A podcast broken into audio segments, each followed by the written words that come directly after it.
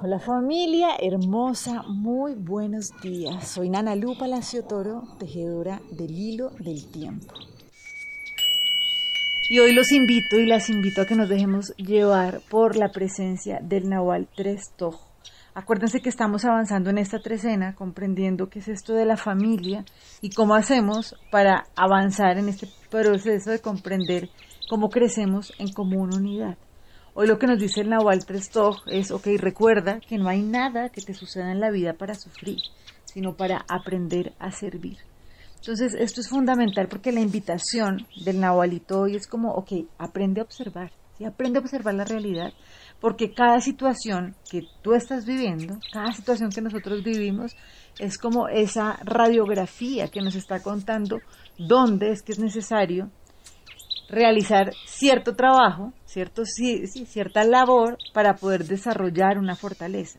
Entonces, necesitamos permitirnos resignificar, ¿sí? No es que la vida sea difícil, que nos toca sufrirla, sino por el contrario, si la estamos pasando dura, si nos estamos viviendo como algo difícil, pues sencillamente es una invitación directa a qué es eso de lo que yo necesito liberarme para poder transformar esa situación y esa situación volverla en una fortaleza. ¿sí? Es como transformar una muleta en un bastón de poder. Entonces esto es súper importante porque miren que una situación difícil nos da la pauta perfecta para transformarla en una herramienta muy poderosa. ¿Qué sucede con esa herramienta? Sucede que solamente cuando nosotros hemos de verdad vivido algo, experimentado algo, es cuando lo podemos compartir. Y hace poco lo veíamos, ¿quién es una persona sabia? Pues el que se ha equivocado más. Un maestro es el que se ha equivocado más y a partir de la experiencia puede compartir ese aprendizaje porque toma poder una vez que uno lo ha vivido. ¿Listo? Entonces, esto es algo que nos viene a decir el Nahualito Trestov y es como aprendan a observar. Vuélvanse muy buenos observadores de su realidad, porque en eso que están viviendo es donde está esa joya esperando para ser descubierta, para poder transformar esa dificultad en una oportunidad para estar cada vez más empoderadas y más empoderados y poder cumplir una labor, poder prestar un servicio, porque acuérdense que también hace, como lo veíamos hace varios días, es como la única manera de poder servir en la vida es servir. y A eso fue que vinimos. Si no es así, imagínense cuál es el sentido de un árbol. ¿sí? Si no es compartir sus frutos, ¿sí? si no es dar su sombra, si no es poder alimentarnos también con ese oxígeno maravilloso. Entonces, digamos que necesitamos entrar en esta conciencia de que realmente nosotros vinimos a servir a la vida. Y muchas de esas fortalezas vienen a través de diferentes situaciones que nos llevan a desarrollarlas. ¿sí? Es como ese diamante que se va puliendo a través de la labor. ¿A través de qué? De encender ese fuego, de transmutarlo. Entonces, los que están oyendo este audio, eh, lo están viendo pues en YouTube, se darán cuenta que hay una imagen de un fuego.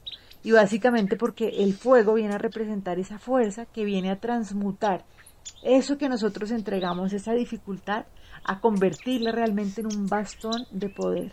Y esto es cuando comprendemos esto que caminábamos hace siete días, ¿no? Donde, ok, necesitábamos no confundir el movimiento con la inestabilidad. Y es entender que la vida constantemente nos está presentando situaciones no porque nos quiera venir a poner a sufrir, sino porque nos quiere llevar a desarrollar una fortaleza para poder caminar más empoderados y obviamente para poder poner al servicio ¿sí? de nuestra común unidad para que podamos seguir avanzando realmente en esta unificación. Entonces, atención a qué es eso, qué es eso que observamos, qué es eso que identificamos que nos está generando malestar, que claramente nos está invitando a desarrollar una fortaleza para poderla poner al servicio de la vida. Entonces, hoy, para aprovechar muy bien la energía disponible de este día, los invito a que trabajemos con la lección del curso de milagros que dice, sigo el camino que se me ha señalado. Acuérdense de sentirlo profundamente en el corazón con alegría. Sigo el camino que se me ha señalado. Tengo una misión especial que cumplir, un papel que solo yo puedo desempeñar. La salvación espera hasta que yo elija asumir ese papel como mi único objetivo.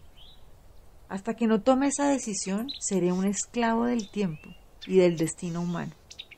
Pero cuando por mi propia voluntad y de buen grado vaya por el camino que el plan de mi Padre me ha señalado, reconoceré entonces que la salvación ya ha llegado, que se les ha concedido a todos mis hermanos y a mí junto a ellos. Padre, tu camino es el que elijo seguir hoy. Allí donde me conduce es a donde elijo ir. Y lo que quiere que haga es lo que elijo hacer. Tu camino es seguro y el final está garantizado. Allí me aguarda tu recuerdo y todos mis pesares desaparecerán en tu abrazo, tal y como le prometiste a tu hijo, quien pensó erróneamente que se había alejado de la segura protección de tus amorosos brazos.